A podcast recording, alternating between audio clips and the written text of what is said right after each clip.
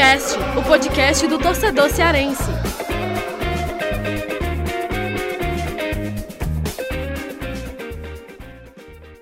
Vem que vem com a gente, rapaziada. Futecast na área para mais um episódio. E olha, um episódio fundamental, um episódio super importante com um tema obrigatório. A gente dá uma pausa aqui no futebol, nos temas de Ceará, de Fortaleza, de Série A, para trazer um tema super importante, que é o esporte como um fator, com um papel de inclusão social. Eu, Lucas Mota, estou aqui acompanhado do Afonso Ribeiro. E olha, a gente tem aqui como convidado no nosso episódio a Clariene Abreu, para atleta do atletismo, e o Lídio Andrade, educador físico e técnico de basquete em cadeira de rodas. Para quem acompanha o povo aí, já deve ter lido aí várias matérias com esse tema. É, desde 2019, né, o povo tem é, publicado é, materiais especiais tratando desse tema. E neste ano, 2021, a gente está mais uma vez trazendo à tona para debate esse, esse tema. Lembrando que você que está ouvindo esse episódio aqui do, do Foodcast, vai ter reportagem também especial sendo publicada no portal no dia 26 e também no dia 27. E nesse dia 27, né, no sábado, vai ter também um programa na Rádio Povo CBN às 10h30 da manhã para discutir esse tema também. Vai ser abordado aí na Rádio Povo CBN no sábado, dia 27, às 10h30 da manhã. Trazer alguns recados importantes, né? O Footcast que está lá na rede social no Twitter, o arroba Footcast underline podcast, você pode acompanhar lá, sempre, a gente está sempre publicando os episódios novos por lá. Tem o nosso e-mail, footcastpodcast.gmail.com, você pode mandar sugestões de convidados e a gente sempre reforça aqui para que você ative lá o sininho na sua plataforma de áudio preferida, para que toda vez que sair um episódio novo, você já ser notificado. E lembrando que este episódio, que faz parte do projeto Inclusão pelo Esporte, tem o apoio da Prefeitura de Fortaleza, transformando desafios em novas conquistas.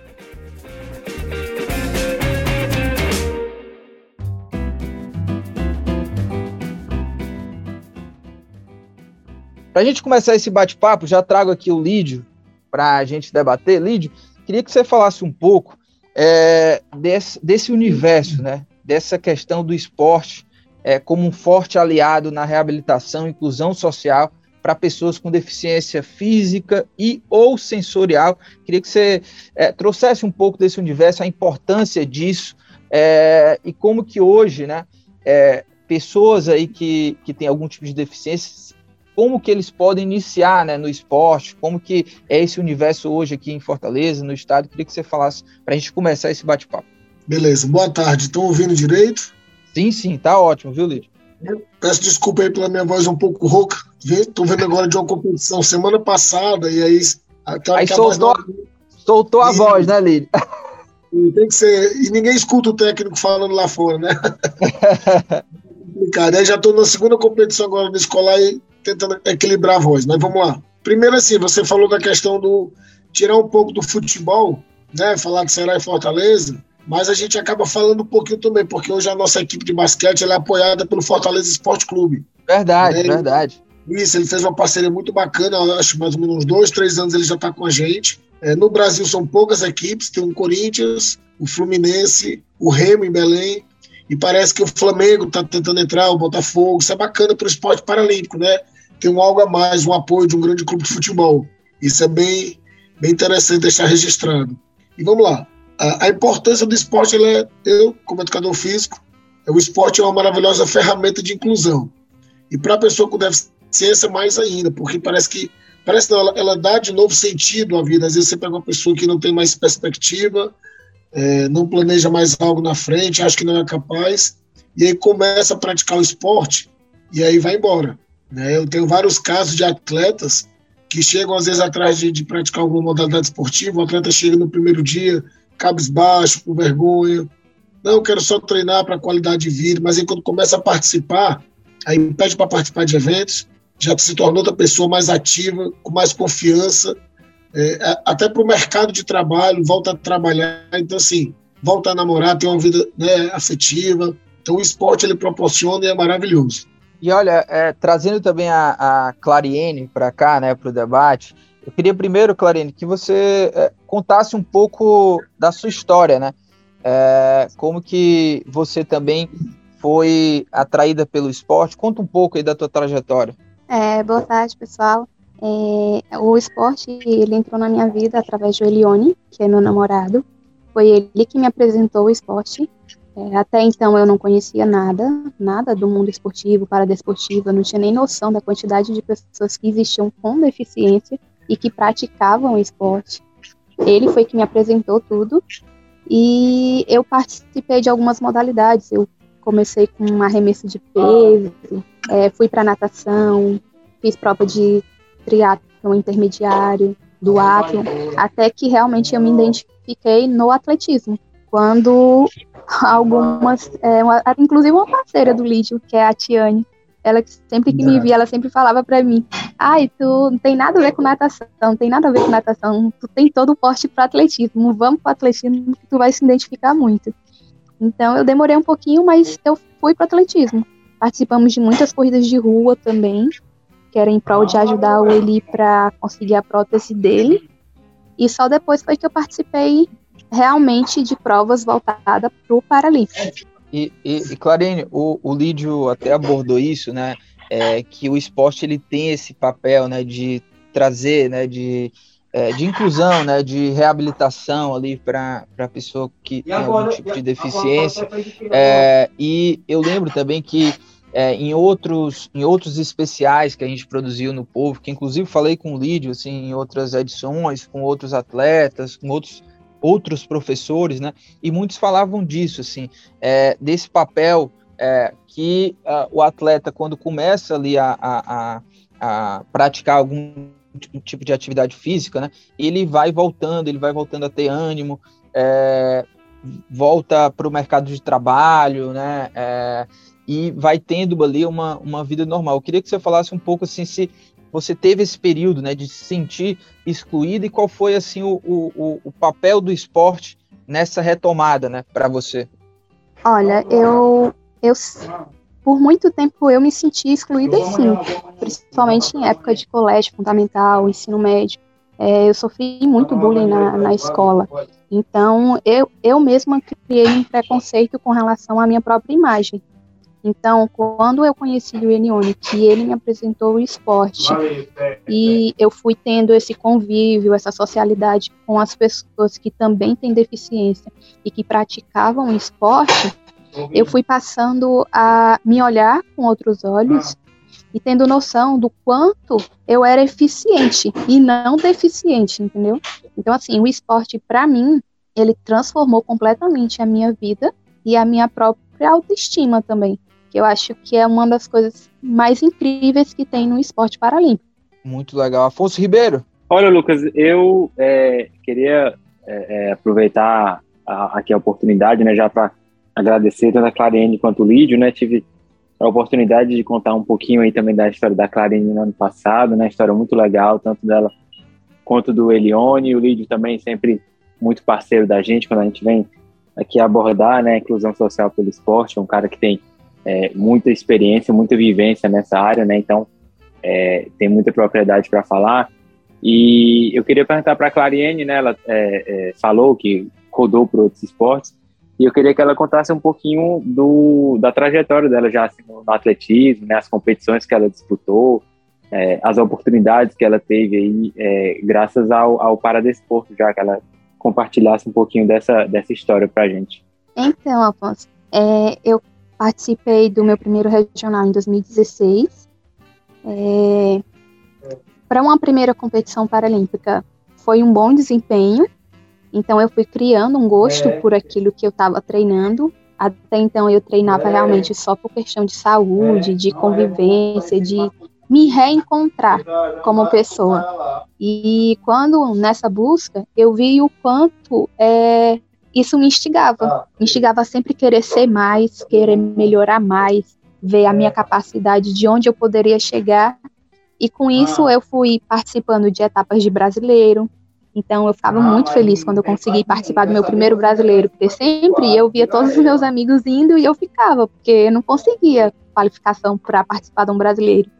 Então, eu participei de um brasileiro, depois eu participei do meu primeiro Open internacional, onde para mim foi uma das provas mais importantes dentro da minha carreira, porque mesmo tendo acontecido em São Paulo, lá no CT, eu estava diante de uma grande atleta que subiu ao pódio junto comigo também, que para mim ela é um grande incentivo na minha categoria como saltadora e foi a última competição que ela participou porque ela se aposentou. Então eu tive o privilégio de estar no pódio junto com ela e tipo cada vez mais me instigava a melhorar, a sempre melhorar, sempre querer é, buscar mais dentro das minhas qualidades o que eu poderia oferecer não só para mim, mas para as pessoas que também estavam comigo, como o meu treinador, a, os meus amigos que sempre acreditaram também em mim, me incentivaram muito a ir sempre em busca de mais resultado, de me posicionar de uma forma diferente, de que a, tudo que eu estava buscando também estava servindo de incentivo para outras meninas. Então, com isso, é, eu participei também dos Jogos de Lima, eu fui estava em Lima também. É, eu fiquei em quarto lugar lá no salto em distância, apesar de ter sido a minha primeira competição fora do Brasil. Eu estava muito nervosa, mas foi uma experiência muito positiva. É, eu fiquei feliz pelo resultado que eu conquistei lá, porque me serviu de aprendizado. E hoje a gente está numa fase de base, de treinamento de base, pensando em novos ciclos que no caso é no próximo, de Paris. E próximo ano também tem Mundial, então a gente está com esse objetivo. Vamos treinar, vamos nos é, aprimorar nos treinos, buscar novas formas de treinamento e almejar estar ou no Mundial ou em Paris e sempre junto das pessoas que eu gosto. O Lídio, é, a gente, é, nesse, para quem teve algum tipo de contato né, com, com para desporto, sabe que a, a, as histórias né, por trás ali de, de cada atleta é sempre muito emocionante, assim, né? É, você que é um cara que é referência aqui nesse trabalho e que se dedica, que vive esse dia a dia, e inclusive está aí com a voz rouca por conta disso, né? É, eu queria que você contasse também, assim, o que, que mais te emocionou, assim, né, nessa vivência toda, sabe? Pois é, assim, a gente vai falando, tem muita história, né? Se a gente for dar para escrever, acho que dois, três livros. exato. Mas assim, a gente tem, tem, por exemplo, eu comecei a ter um aluno meu que já jogou basquete comigo, hoje ele deu uma parada, alguns anos atrás, e eu conversando com a mãe dele, ele era dentro de casa, passou, dele foi arma de fogo, passou em média uns 3, 4 anos dentro de casa, não saía, nem para botar a cabeça lá de fora, ou era para médico e voltar, quer dizer, para ele a vida tinha acabado. E aí depois ele voltou, fui conhecer para praticar o basquete, no caso, começou a treinar, a participar, viajar com outras pessoas, né, viajar com as equipes e tudo. E foi dando um novo estímulo para ele. Hoje ele é casado, tem filhos, trabalha, então quer dizer, o esporte proporciona isso para ele. Né? Então, são algumas dessas histórias que realmente deixam a gente bem, bem impactado e mostra que às vezes a gente não tem dificuldade, não tem problema a gente acaba reclamando demais da vida. E esse exemplo para a gente. E, e Lídio, hoje, hoje como que o, é, é, por exemplo, é, um, um, uma pessoa ela, ela quer hoje iniciar né, na atividade física, né? Que, que, onde que ela deve ir, né?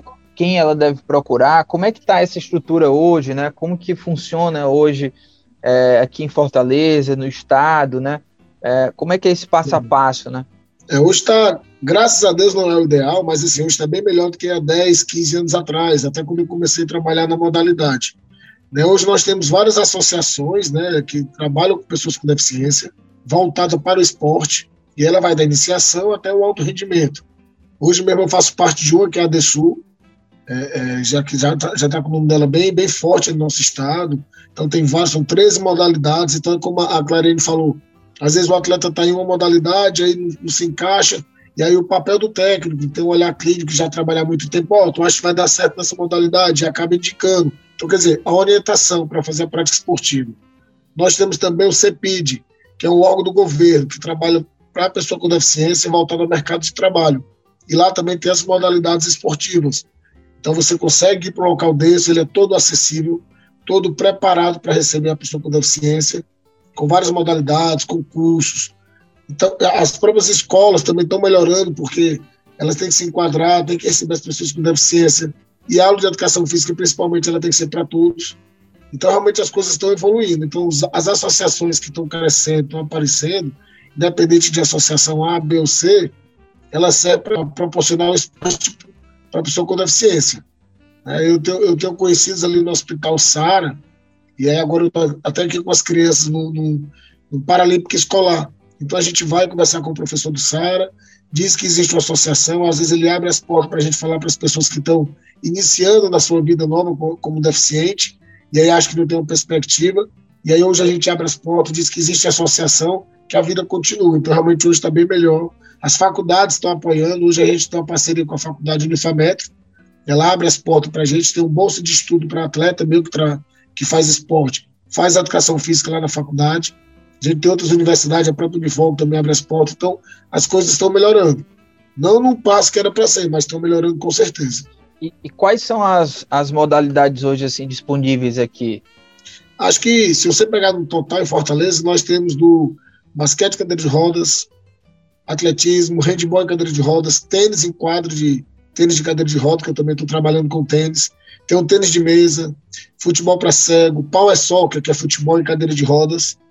Né? Tem a natação, para badminton. Tem, acho que quase toda modalidade que você imaginar, a gente está começando a trabalhar. Futebol de amputados. Então tem um leque de opções que às vezes o cara não gosta de basquete. Ah, eu quero ir para natação. Né? Judô para cego, exatamente. Então tem várias modalidades que que elas estão crescendo e, e, realmente conseguem absorver o maior número de pessoas. E aí a pessoa vai, por exemplo, na, na, na, na nós temos um leque de, de, de, modalidades. E a gente vai indicando, ó, faça essa hoje, semana que vem conhecer a natação. Aí o atleta vai conhecendo e vê onde é que ele se identifica mais. Né? E a gente vai tentando ver. E também cada, cada modalidade tem sua classificação funcional, o que pode fazer, o que não pode, qual prova que vai poder participar e a gente tenta orientar, mas o leque de, de, de atividades, de modalidades, é bem, bem grande mesmo. Afonso? É, eu, eu queria até aproveitar esse gancho aí do, do Lídio para perguntar para a Clariene é, como é que ela, como atleta, né, vê essa questão da, da estrutura hoje que os para-atletas têm, é, as dificuldades que eventualmente ela, ela enfrentou né, quando estava ali começando. É, não sei se já tinha é, é, tantas facilidades, né, como o Lídio ele contou que hoje tem mais do que já teve. É, enfim, queria que ela falasse um pouquinho como é que ela vê essa questão da estrutura e para quem tem interesse em começar ou está começando, se, se já deu realmente uma evoluída em relação à, à época que ela foi começar no esporte. Então, Afonso, quando eu comecei no esporte, é, já existia já é, atletas da mesma área esportiva que eu comecei a praticar e eles, eu sempre escutei muito comentários vindo deles que antes era muito mais difícil e que a época que eu estava começando, iniciando, já estava um pouco bem melhor com relação ao período que eles haviam iniciado. Mas assim, é, apesar de estava melhor, é, para mim conseguir treinar, eu tive que pagar assessoria para ter acesso à pista. Então, assim, hoje tem o CFO, que disponibiliza, né, um dia na semana para utilização da pista, mas é, para mim, utilizar a pista nos horários e dias disponíveis que eu preciso, eu preciso sim pagar uma assessoria para ter acesso. E eu acho que seria algo que deveria ser um pouco melhor diante das infraestruturas que a gente tem voltada para o esporte até mesmo aqui mesmo no Ceará. Eu acho que apesar de estar tá caminhando de um, como se fossem uns passozinhos de tartaruga às vezes, mas está melhorando. Eu acredito que as pessoas que hoje se encontram à frente do esporte, elas são pessoas que têm um engajamento muito forte e que realmente pensam e buscam melhorias pro esporte. Então, por isso, o esporte encontra-se da forma que se encontra hoje aqui, principalmente no nosso estado, e tem uma grande evolução diante do que já foi há alguns anos atrás. E Lídio, sobre calendário, né? Calendário assim de, de competições, É, como que isso funciona hoje aqui no estado, na, na, na capital, enfim, é, essa questão do, do, calendário hoje é algo que está recheado ou não, né? Como é que está isso, assim? Pronto, é, só para contribuir também com a, com a que a Clarice falou, a questão do. Nós estamos aqui em São Paulo com jogos escolares, né? Então a Secretaria de Esporte mandando uma delegação muito grande, com meninos de 12, 13 até 17 anos. Então isso estimula, né? Na figura do secretário Rogério está apoiando, a secretaria está apoiando, que é importante fazer isso, porque você traz uma criança para cá, ele vai despertar para o esporte. E aí, quando voltar, ele vai querer ir para alguma associação, vai querer participar de alguma competição, isso é bem importante também. É, quanto ao calendário, tem. O calendário é, ele é bem recheado. Né? Teve o um problema da pandemia, que realmente muitas competições canceladas, não só no nosso estado, acho que no Brasil todo. E acho que agora a coisa está realmente começando a fluir. É, acredito que agora, no próximo ano, é, possam voltar os Jogos Paralímpicos Cearense, os Jogos da Prefeitura também.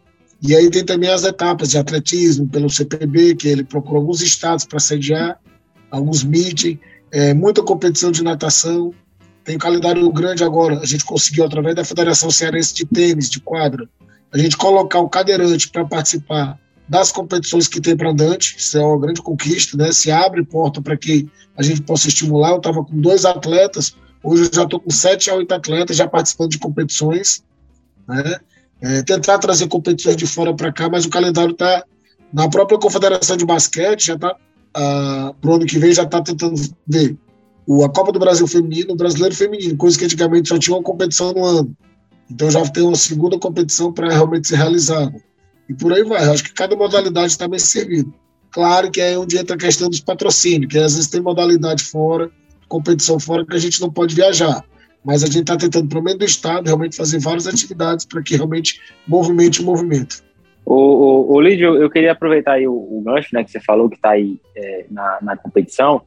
A gente Isso. já vinha falando né, no começo da semana, você já tinha comentado. É, procurei outras pessoas também, né, do, do Paradesporto, que também estão aí acompanhando os atletas. É, e eu queria que você falasse um pouquinho como é que como é que está o Ceará assim, nesse cenário nacional, né, do Paradesporto, é, qual é a expectativa de vocês aí, é, é desses jovens talentos, né, que, que podem Exato. surgir aí também. Não, tá, tá, tá bem bacana. Acho que cada modalidade que tem aqui sempre tem um atleta em destaque, né? Nós temos, graças a Deus, tanto na natação, no próprio basquete, no basquete, que eu estou com basquete agora infantil, né, também trazendo, essas meninas, duas que estão hoje aqui, elas estiveram comigo semana passada em Vitória, do Espírito Santo. E as duas foram convocadas para a seleção sub-25 brasileira, quer dizer, já é um grande progresso. Onde eu também tenho três atletas que semana que vem estão indo para a Argentina jogar o Sul-Americano, que foram convocados também para a seleção brasileira. E no do mesmo jeito, tanto na natação, futebol de cinco, assim, está bem representado todas as modalidades, sempre com o atleta, se destacando muito bem. E, ô, ô Clarim, queria que você também abordasse aqui é, é, as, as, projeções, né, assim, as projeções, teus planos, assim, é, para o futuro em termos do, do esporte, né, do atletismo, como é que você é, tem projetado isso, né, em termos de, de, de esporte, né, no atletismo, assim, quais são teus planos? Então, Lucas, com relação ao atletismo, é, eu conversei com o meu atual treinador, a gente tem uma perspectiva de realmente conseguir a convocação para ir para Paris. É, infelizmente, a de Tóquio não deu para gente, mas pensando realmente no futuro, é Paris, apesar de ser um ciclo que vai ser bem mais curto, então a gente está tentando corrigir alguns erros que a gente cometeu para que realmente essa possibilidade seja concreta e a gente receba uma convocação. E para isso a gente precisa participar de outras competições, que no caso é o Mundial do ano que vem, que é uma competição também muito importante. Também temos os campeonatos brasileiros, que também é uma competição importante. Então o foco realmente está num ciclo que a gente possa vivenciar todas as competições sem pular etapas, porque a pandemia, querendo ou não, ela atrapalhou um pouquinho, né, o desenvolvimento da gente, porque foi preciso aprimorar muito e restringir muito os treinamentos. À, à base de que era um ano extremamente importante para convocações, para competições, para resultado, e foi tudo muito atropelado devido à pandemia. E com isso, consequentemente, o ciclo para Paris está menor, então a gente precisa ter cuidado para a gente não se machucar, para que a gente consiga desempenhar um bom resultado. Mas os planos realmente é conseguir uma convocação para estar em Paris. O que, que, que, que vocês classificam assim que é, como o que, que foi mais difícil, né, durante essa pandemia, assim? É, gostaria que falasse tanto o Lídio quanto a Clariene, assim, o que, que foi mais difícil assim, durante esse período de, de pandemia, né? Que foi algo que atingiu, claro, é, todos os setores, enfim, a toda a sociedade, mas como que dentro do universo do paradesporto isso é, foi impactado, né? É, posso falar, Clara? Sim, sim. Pronto, na verdade sim. Pronto, obrigado. Na verdade, é, eu fui, eu fui um cara muito impactado pela pandemia, sabe? Eu realmente tomei um susto. Foi, acho que todo mundo, mas tem aqueles que absorvem de uma maneira mais diferente. Então, eu realmente fiquei em casa, isso atrapalhou muito. Só que aí eu pensei também como estaria a vida dos meus atletas. Né? Então, com a dificuldade que todos é, estão passando.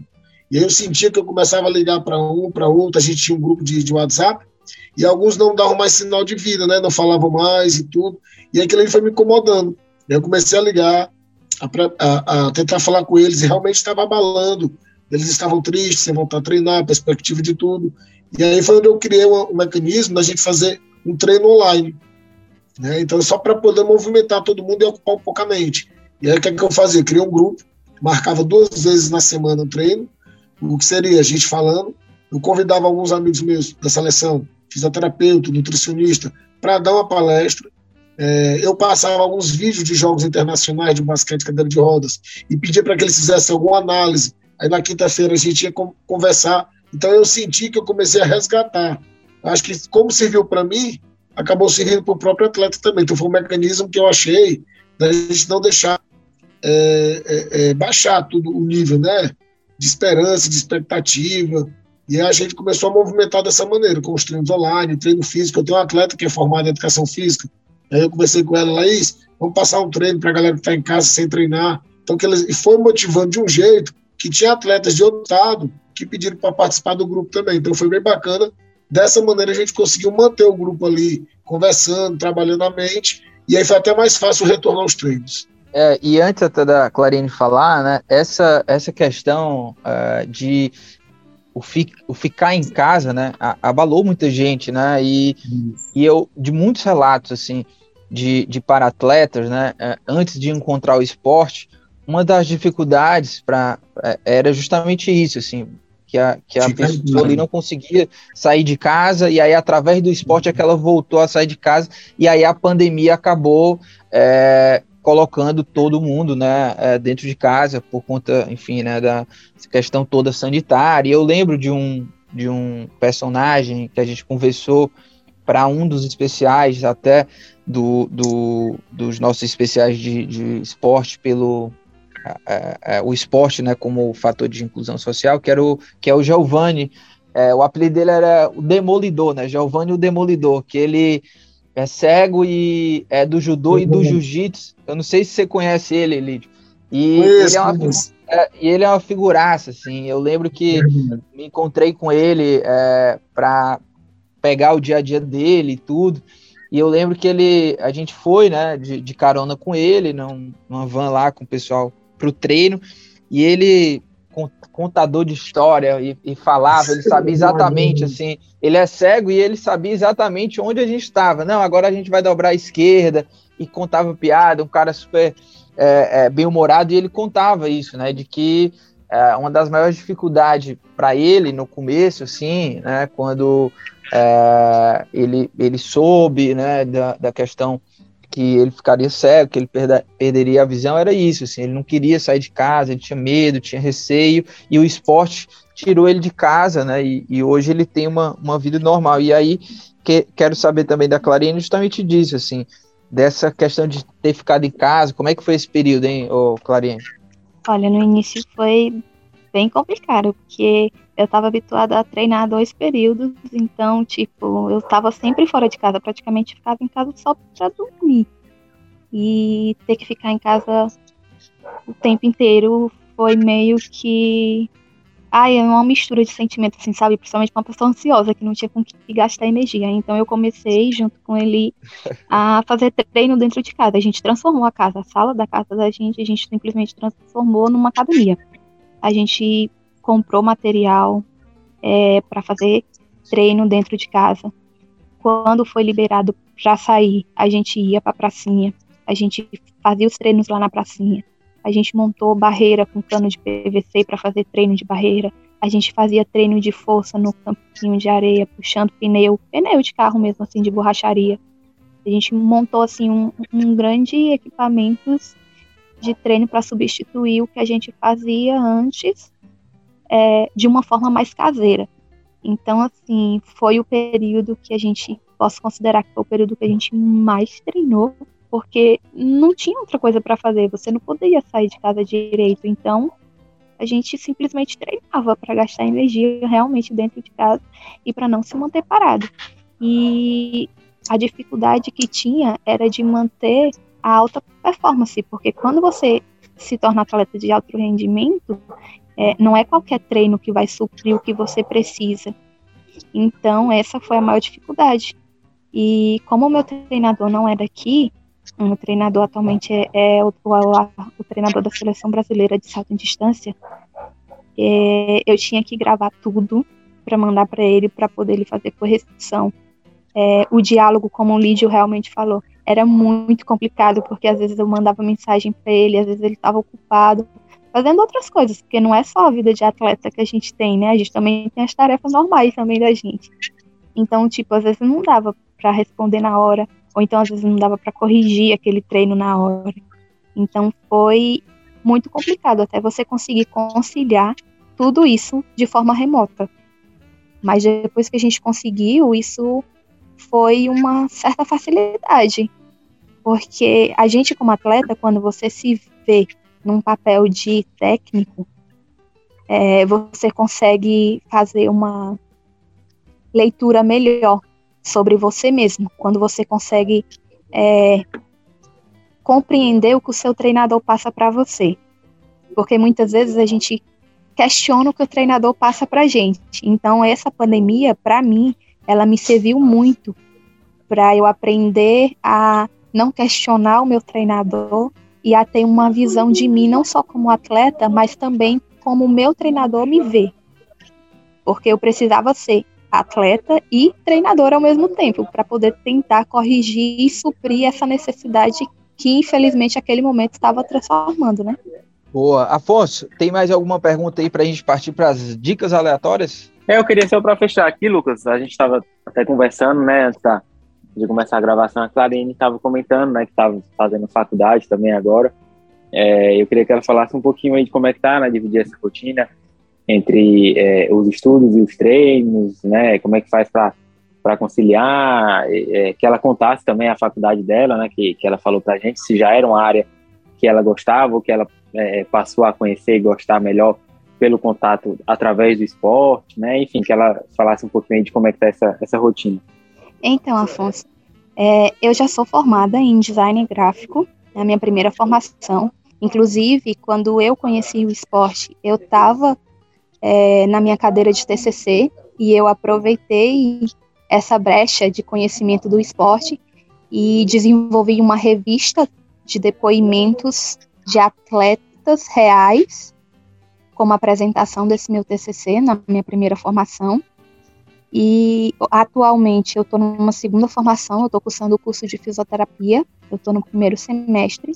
É, não era uma faculdade que eu pensava antes, mas que ela passou a ser depois que eu comecei a praticar o esporte, porque assim, vida de atleta, a gente sabe que tem um, tem um período determinado. Então, é, eu pretendo, quando terminar a minha vida, parar no esporte, eu pretendo ajudar as pessoas que praticam o esporte com uma área também esportiva. Então, eu estou cursando o curso de fisioterapia já pensando numa especialização voltada para a fisioterapia do esporte, para que eu possa ajudar pessoas também, assim como eu fui ajudada quando praticava esporte. Lídio, para fechar também da minha parte, é, eu queria saber com você o seguinte: a gente sabe que o, o, o, esporte hoje, né, é algo que é preciso investimento, né, preciso apoiador, preciso é, de patrocinador, o esporte de uma maneira geral, e o paradesporto não é diferente. É, eu queria que você traçasse um, um, um, uma análise, assim, uma avaliação de hoje como que está questão de investimento hoje para o Paradesporto e, e também traçasse uma, uma, uma, avaliação também sobre esse próximo ciclo aí, é, paralímpico, né, de como que o Ceará, né, o estado hoje, ele, ele se encontra nisso, né, como que a gente pode contribuir, contribuir, né, é, se a gente tem de fato aí esses, esses talentos, tem condições de chegar lá, é, Clariene é uma, uma delas, é, como que está isso no, no geral, né? Eu acho assim que quando eu falo que as coisas estão melhorando, o que era 10, 15 anos atrás, mas aí quando você toca num, ponto muito importante, né? O, o, atleta, ele precisa de apoio. Então, às vezes, a gente cobra demais, pede demais, mas o atleta não tem uma boa alimentação, é, não tem a tranquilidade para viajar e deixar a família bem, bem tranquila, aqui resolvida. Locais para treino, como ela disse agora no início, tem que pagar para arranjar um local para treino, tendo CFO e outras universidades. Né? Às vezes a gente consegue passagem, não, é, não são todas, mas às vezes a gente consegue uma passagem outra, mas com muita dificuldade, para que as equipes possam representar lá fora. Então, acho que o ponto-chave é isso, é realmente parceria. Acho que o governo do Estado, é, é, a parte privada também, as empresas, acho que elas têm que realmente chegar junto. E não só ali naquele momento, porque o atleta precisa, como ela disse, ele precisa de um suplemento, precisa de um treinamento específico, precisa também valorizar a questão do profissional. Hoje em dia a gente parece que vai acontecer uma bolsa para o técnico, pela prefeitura, mas é, gera para ter muito mais tempo, porque muitos técnicos trabalham, às vezes, sem receber e fazem um bom trabalho, tá entendendo? Então, assim, e às vezes tem que largar seu emprego para poder, ou então larga o treinamento para poder voltar ao trabalho. Então, acho que esse incentivo tem que ser maior. E nós temos, sim, no Ceará, talentos que realmente possam chegar lá é, na próxima Paralimpíada. É um ciclo mais curto, por conta da pandemia, são três anos. Então, assim, teoricamente você perdeu um ano, então você tem que correr atrás dobrado. Você não pode ficar esperando uma parceria, um projeto. Então você tem que se desdobrar em vários, para poder estar em vários lugares ao mesmo tempo, treinamento e tudo. Eu acho que o poder público e privado precisa olhar com mais carinho, porque é, é, o esporte, quando todo mundo pratica o esporte, diminui a ida a, a, a, UPA, é, adoecem menos, então uma coisa puxa a outra melhor na educação. Então, uma coisa tem que ser realmente trabalhada visando, é, muitas vezes, o atleta profissional. Claro que tem que ter um cuidado com também a base. Não adianta que como é que o cara vai chegar a ser profissional se a base não está sendo preparada. Então, realmente tem que sentar, tem que realmente ver, ver com mais carinho e tentar campanhas, é, sensibilizar a parte privada para que realmente apoie os projetos, que façam isso com vontade. Embora para as dicas aleatórias.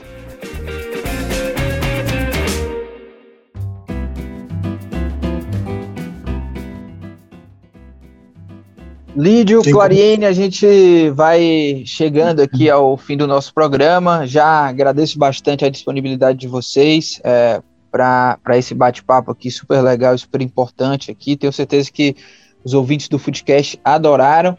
E, claro, já é tradição aqui, né? A gente sempre encerra o programa com com dicas aleatórias e quero saber de vocês aí, já começando pelo Lídio, o que, que você traz aí, Lídio? O que, que você vai indicar aí para nossa audiência? Pronto, de dica. É, às vezes as pessoas que o educador físico é só ali dentro de quadro, acho que ele tem que ter um conhecimento fora de quadro também para poder fazer um trabalho bacana. Eu gosto muito de ler. Está é, no, no, podcast, mas hoje eu estou aqui, Liderar Coração, que é um livro do Coach K, que é um, um grande técnico de basquete americano, e ele é apresentado pelo Bernardinho, também um grande pessoa do nosso, nosso país, né? E aí ele fala aqui sobre amor da modalidade, é, propriedade, paixão, motivação, gerenciamento de crise. Eu acho que todo técnico tem que ter um livro de cabeceira. Eu gosto muito de ler, sempre que eu viajo, eu estou viajando com as minhas coleções. Então, minha dica seria liderar com o coração. Boa. Clariene, o que, é que você traz aí de dica? Olha, a minha dica vai ser algo que me serviu muito é, eu indico que as pessoas realmente busquem uma modalidade esportiva, independente se tem pretensão de alto rendimento ou não, mas busque isso para a sua vida, principalmente pessoas que têm deficiência, porque realmente para a gente não é fácil se aceitar. E a partir do momento que você começa a conviver com essas pessoas, com o mundo que tem e o leque que tem de pessoas com um coração extremamente gigantesco para te auxiliar e te colocar no caminho certo, você vai conseguir se aceitar, vai se olhar no espelho e vai ter um grande orgulho de si mesmo. E vai ser sempre grata por todas as pessoas que passaram no seu caminho e te ajudaram a, essa, a chegar a essa transformação. Boa, show de bola. Obrigado, Lídio. Obrigado, Clariene. Valeu, Afonso Ribeiro. Tamo junto. A gente volta na próxima semana. E lembrando que este podcast é uma realização do Povo Online e na edição, nosso querido amigo André Silvestre. Um grande abraço. Até a próxima, hein?